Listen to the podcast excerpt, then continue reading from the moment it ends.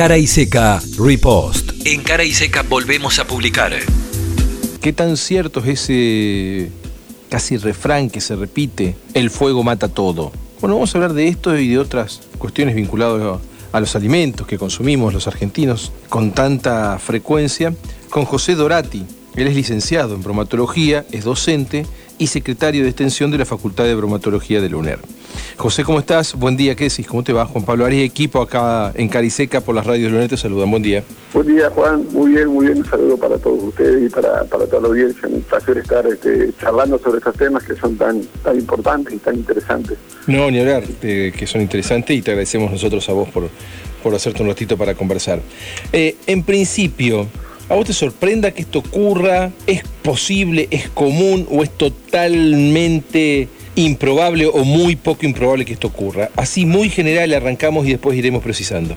Sí, la verdad que bueno, las enfermedades transmitidas por alimentos son una realidad en el mundo. Obviamente, digamos, eh, eh, el desenlace que ha tenido estos casos eh, no, no, no, es, no es lo más común, es decir, no, no, no llega a la muerte de manera tan, tan habitual, pero sí es cierto que se producen, digamos, y que, y que muchas veces somos, somos víctimas de esas, de esas enfermedades, ¿no? Este, algunas intoxicaciones más leves, algunas infecciones, es decir, a veces pasan desapercibidas, a veces no son tan diagnosticadas, pero seguramente quien no ha tenido algún episodio vinculado a una enfermedad transmitida por alimento en, su casa, cuando de pronto yo vengo diciendo y contando, ¿no? Este, una familia comió, consumieron todos un, mismo producto y de pronto empezaron a sentir diarrea, vómitos, algo de fiebre, y, bueno, y esa sintomatología por ahí en, uno, dos, tres días pasó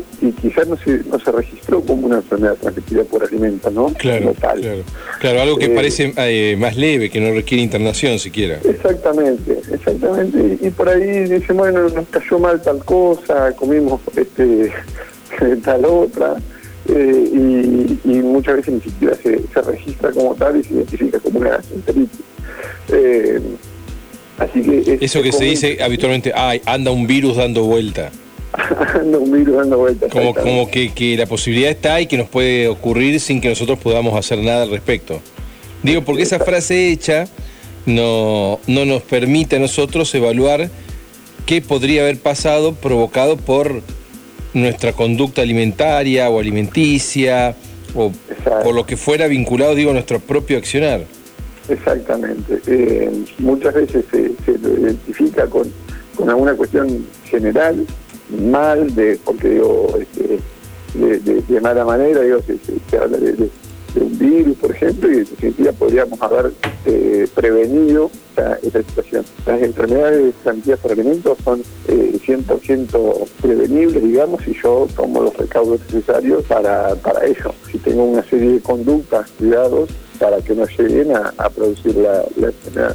Y, por supuesto, recargos al, momento también de, seleccionar dónde hago eh, mis compras, quién es mi proveedor, cómo, cómo transporto esos alimentos, cómo los preparo. Eh, es decir, una serie, de, es una cadena desde que se produce el alimento hasta que lo consumimos, donde hay distintos puntos que yo tengo que ir controlando y cuidando. Bien, hay una frase también hecha que seguramente atenta contra ciertos cuidados, que es esto de el fuego mata todo. ¿Efectivamente el fuego mata todo? Una buena cocción, una buena cocción a, una temperatura adecuada. Generalmente hablamos, eh, dependiendo del microorganismo, pero pongamos como, como base una temperatura de 74 grados en todo el alimento. Sí.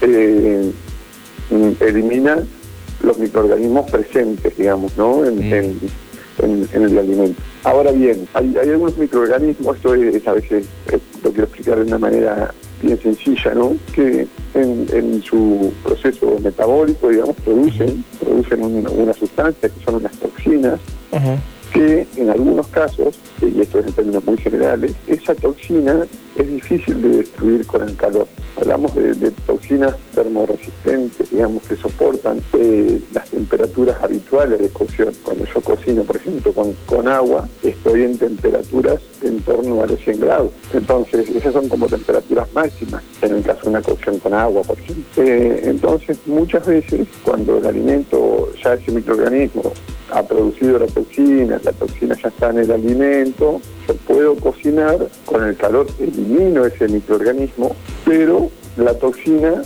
queda en el alimento. No es lo general, no pasa con todos los microorganismos, pero puede pasar con algunos en particular. Ahí la cocción no me garantiza... Eh, la eliminación todo. completa. Obviamente estamos hablando de, un alimento que ya viene con una situación de, manipulación por ahí o de conservación deficiente, que ya viene con un problema de, origen, digamos, con una carga que no debiera tener, por ejemplo. Es decir, esto no tenemos que alarmarnos, digamos, y, pensar que eh, porque yo cocine este, no, no, no voy a estar seguro. No. Una buena cocción nos da un margen de seguridad importantísimo. Mm. Siempre es importante. Bien los alimentos, pero también tengo que tener medidas higiénicas en ese proceso de cocción. Igual vos fíjate que hay muchos cortes de carne que a muchos les gusta ese sabor eh, conocido como a punto. Es decir, que esté bien sellado en los extremos y en los bordes y, o en las caras de la carne, pero por dentro rojo, ese jugoso. Ahí imagino que ni siquiera se da esto de la buena cocción.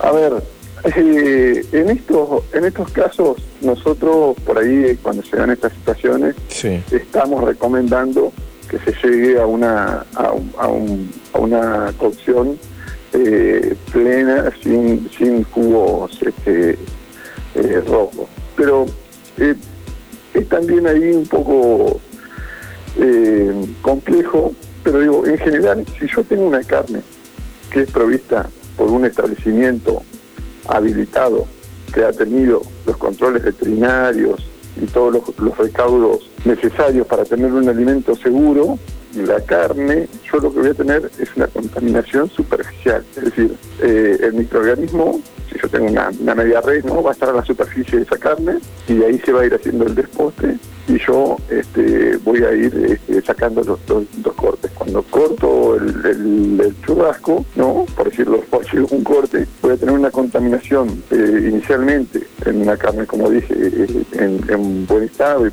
en un, un, habilitado y demás, con una contaminación superficial que se va a ir eliminando en la medida que lo voy cocinando. Ahí el mayor peligro es cuando yo, por ejemplo, preparo carne picada, que ¿qué hago? Toda esa contaminación de pronto que es superficial y demás, la pongo en la picadora, la mezclo toda, de ahí sí ya tengo una carne que está en, su, que en su conjunto puede tener eh, microorganismos. Entonces, si yo en la hamburguesa, por ejemplo, que me preparo con esa carne picada, no llego a una temperatura interior adecuada, tengo adentro del interior de esa hamburguesa microorganismos que pueden quedar vivos. ¿Se entiende ese concepto? Sí, sí, sí, sí, Entre un churrasco y una hamburguesa, y porque se habla mucho de cocinar bien la hamburguesa y no se habla tanto a veces de cocinar bien un churrasco. No, se reentiende, se reentiende. Escucha, eh, disculpa que te vaya apurando, pero no quiero dejarte más afuera. ¿Qué es la shigela y la salmonela que son los que provocaron la muerte de estas dos personas que comieron eh, las achuras? Son dos bacterias que están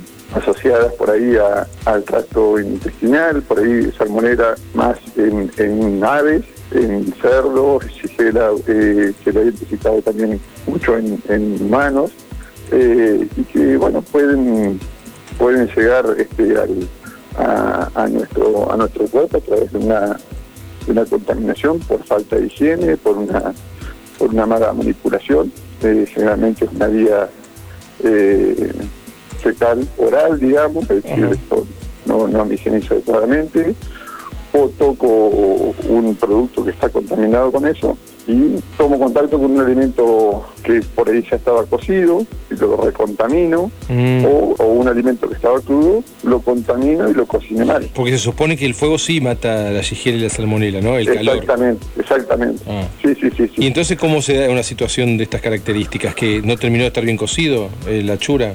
Muy probablemente la chura no estaba bien cocida, o pueden pasar un montón de cosas, pero podemos pensar que, no fue una buena cocción o que eh, después de, la cocción se, recontaminó. Ah, está bien, está bien, está bien. ¿Qué responsabilidad, perdón que yo te vaya apurando, pero tengo que ir descartando, qué posibilidades hay que esto venga de la carnicería, por ejemplo? ¿O qué responsabilidad tienen las, carnicerías o empresas o comercios de estas características en este cuidado, no solo de la shigella y la salmonella, sino en general las contaminaciones. Es una cadena, es una cadena. Tengo, que, eh, tengo, que comprar, tengo que ver que la carnicería sea una carnicería limpia, tengo que tratar de, hablar con el carnicero y asegurarme que la chura sea una chura fresca. Si yo voy a la carnicería no tengo que identificar olores extraños, olores a carne abombada, este, tengo que ver que la, que la chura eh, con sentido común sea como nosotros la, conocemos, con ese color característico. Eh, cuando yo me voy de la carnicería no puedo estar 3, 4 horas dando vueltas con la carne, la hachura de arriba del auto. En esas ah, claro, es también típico eso, que lo dejas ahí en el piso hasta que te va... hasta que te vas al asado. al lugar donde vas a comer el asado. Es decir, todos esos recaudos los tengo que traer. Y, por supuesto, eh, en, el, en el traslado también, digamos, cuando, cuando llega el tratamiento que tiene esa media red, digamos, la carnicería, cómo se trabaja, todo eso implica, digamos, la higiene en general, hace a que se tenga un producto seguro. Entonces, como consumidores, todas esas prácticas las tenemos que tener visualizadas. Es decir, si yo veo que la carnicería tiene un trapo que está re sucio y me están limpiando este, la carne, me están limpiando el cuchillo, me están limpiando la tabla, el carnicero me agarra la plata y con la misma mano me agarra la carne. O por ejemplo, voy y muy común encontrar en una carnicería también que, por ejemplo, que vendan verdura y me pesa la verdura en el mismo lugar donde me pesa la carne. O me pesa eh, un queso en el lugar donde me pesa la carne.